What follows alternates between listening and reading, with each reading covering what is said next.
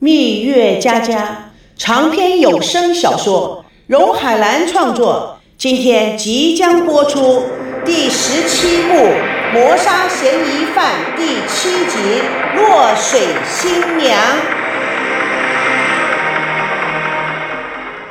北京的孙妈妈悠闲地躺在阳台的躺椅里，脚翘得蛮高，翻的一本台湾旅游。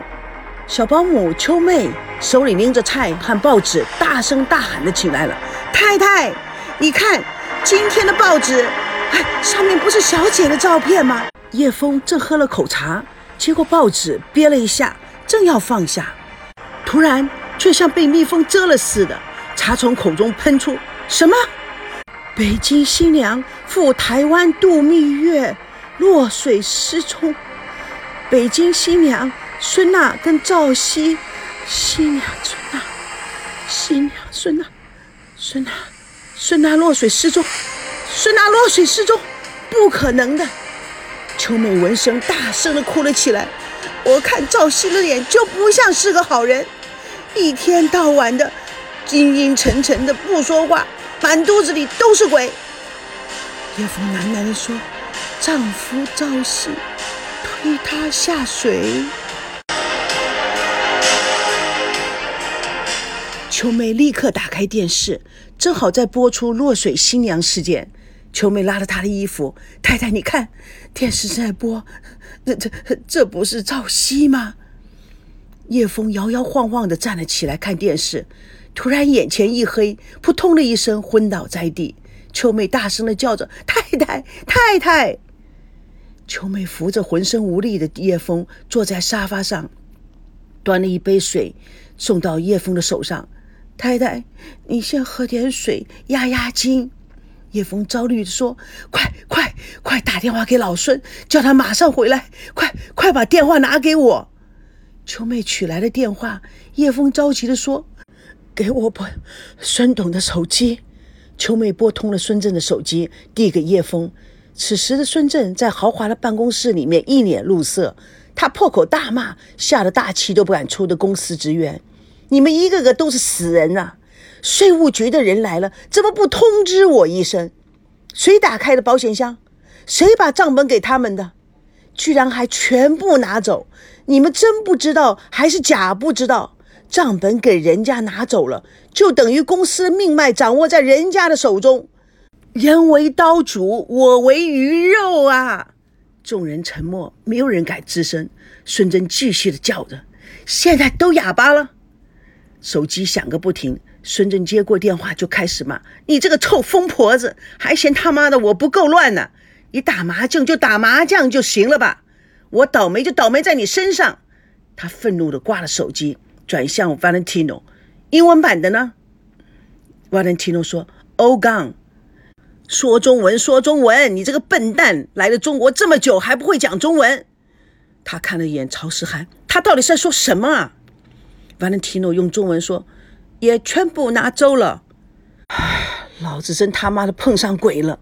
没有一件事情是顺心的。家里的叶枫气得脸色苍白，嘴唇发抖。他把电话往地上一砸，电话蹦出了老远。不想过了是吧？不过就不过。秋妹小心翼翼地拾起电话：“怎么了，太太？”竟然不问青红皂白的就冲我嚷嚷！这个老东西，那儿在台湾出事了，他都不管。我看呢，他是活到头了。孙董，可能公司里有烦心事吧？太太，您先消消气。太太，叶枫闭着眼睛喘气，一早起来，眼皮就在跳。真没想到是那儿出事了。秋妹，你再给我拨那个老东西的电话，让他赶紧回来。啡馆内，王曼心不在焉地用小勺子来回搅着咖啡。高培志眼睛红红的，把杯中的咖啡一饮而尽。孙娜不会游泳，掉到陌生的水里，真是凶多吉少啊！你在说什么啊？陌生的水里，这是哪国话？水在台北，当然是陌生的喽。哎，怎么回事啊你？我一直以为你的智商很高的，是不是急糊涂了？高培志急得眼泪直流，怎么办呐？孙娜这么命苦啊！王曼也忍不住的抽泣。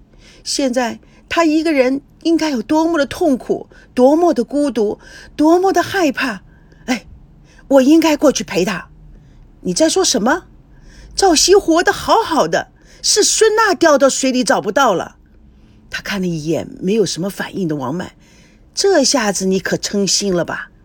你为什么不赶快去办理手续去台湾，好好的安慰安慰赵熙？这样子不是就到手了吗？王曼看了高培志一眼，哎，你说的真不错，对，赶快去办理手续。哎呀，糟糕了，我的护照好像过期了。高培志不敢相信的看着他，我真不敢相信你是这样一个完全没有感情的九尾狐。你最好的朋友，你的闺蜜孙娜失踪了，你知不知道？难道你对她一点感情都没有吗？王曼不温不火的看了他一眼，对孙娜的感情是留给你的，怎么样？你去不去呢？当然去。哎，那我们就快点办护照、办理手续，我们一块儿去，在赵熙旁边帮他渡过难关。嗯，说真的，哼，找不到人也应该找到尸体。哇塞，你这个可怕的冷血动物，大嘴巴胡说八道个什么？我现在才知道，人什么都可以得罪，就不能得罪女人。女人啊，狠起来比魔鬼还可怕。在办公室里，孙振正在给李彪打电话。哎呀，真是不知道如何谢你了。是，是的，人事啊需要调整，否则这样下去不是开玩笑吗？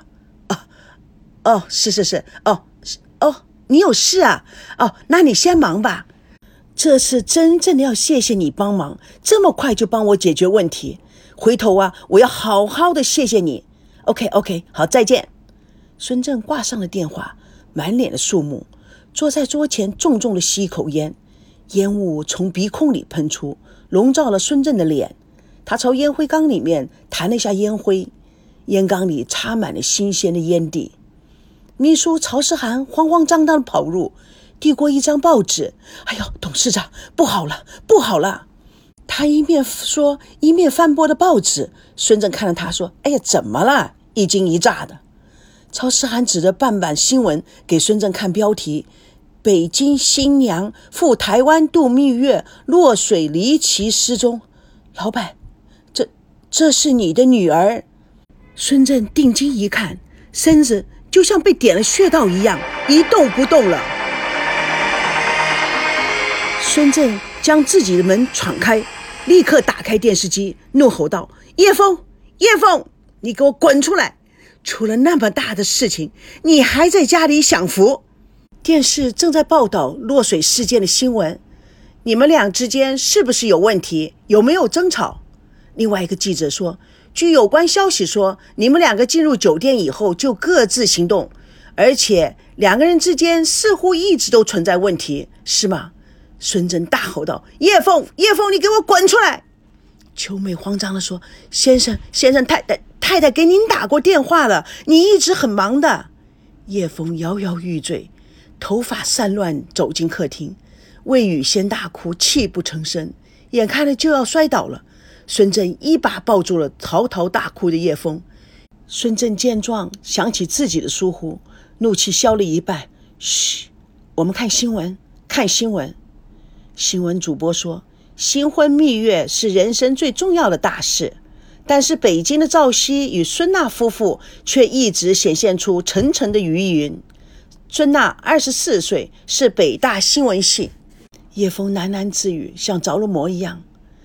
娜娜死了，娜娜死了，孙晨，我们的娜娜死了，走，咱们到赵家去，说命要人去。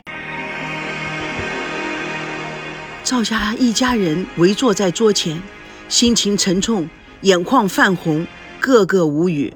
门铃响了，王瑶战战兢兢的起身去开门，孙振气势汹汹，叶枫手中拿着报纸，满脸怒色。一前一后走了进来，你们赵家都当我们家是死人呐！娜娜失踪了，你们这么大的事情，连个屁都不放一声。叶枫将报纸摔到桌上，现在报纸都满天飞了，我看你们还要瞒到什么时候啊？孙振又将报纸拿起，娜娜被赵熙推下水，报上写的清清楚楚，这不明摆着吗？赵熙有杀人的嫌疑，你们教出来的好儿子，老婆失踪，难怪他电话一直打不通，连打个电话回来解释一声都没有。